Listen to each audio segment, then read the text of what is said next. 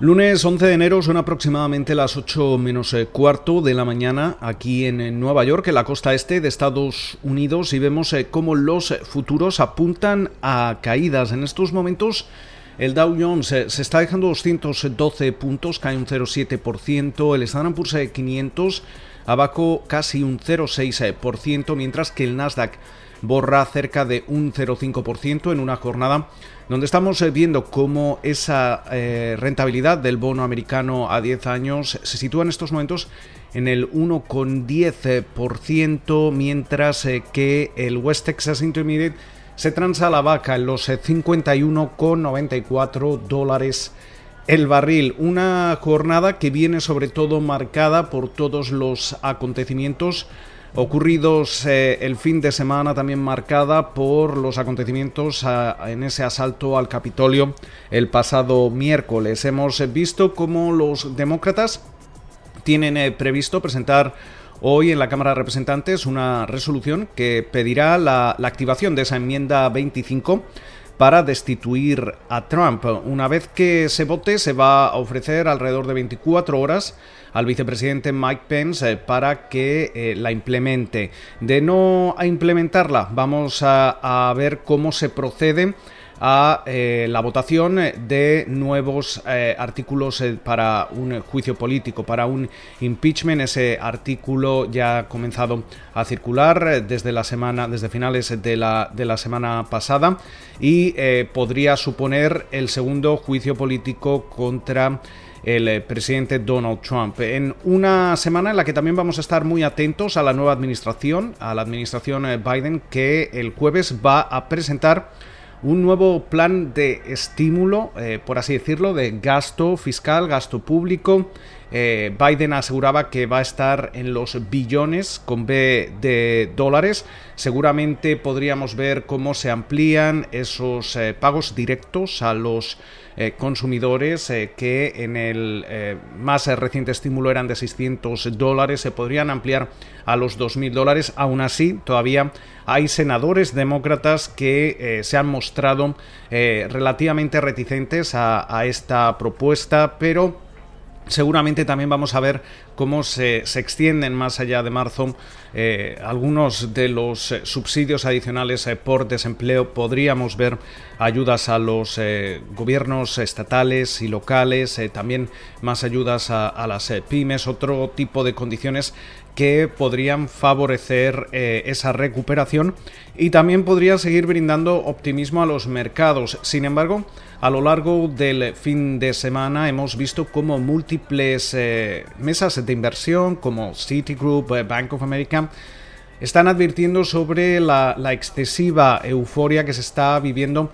en el mercado americano y también advierten de la posibilidad de que nos encontremos en, una posible mm, burbuja de activos eh, mientras eh, tanto en las eh, cadenas financieras aquí en Estados Unidos, CNBC y, Bloomberg, por ejemplo,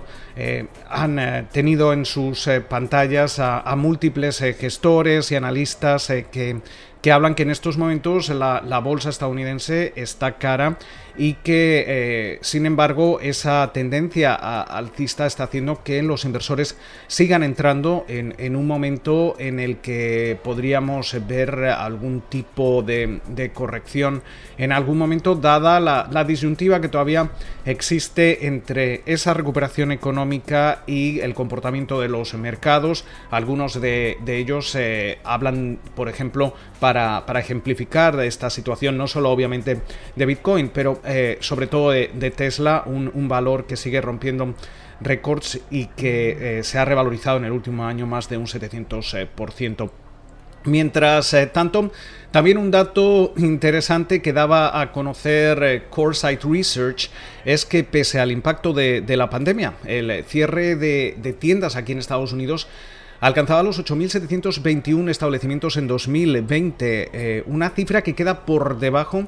de la registrada en 2019 y también muy por debajo de las previsiones de esta, de esta propia consultora. se, se, habla de, de, las decisiones que se, se, han tomado durante la pandemia, decisiones algunas de ellas radicales. Hemos visto como algunos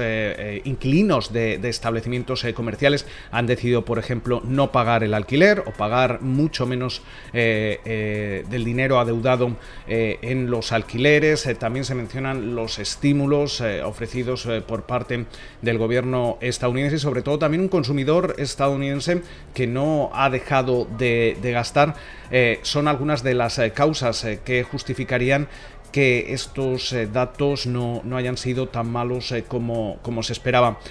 por su parte, también al hilo de los acontecimientos el fin de semana y sobre todo desde el pasado viernes, después de que fuera Twitter, la compañía que anunciaba que cerraba para siempre la cuenta del presidente de Estados Unidos, Donald Trump. Eh, posteriormente veíamos eh, cómo eh, Google, Apple y finalmente Amazon Web Services retiraban a Parler, sus,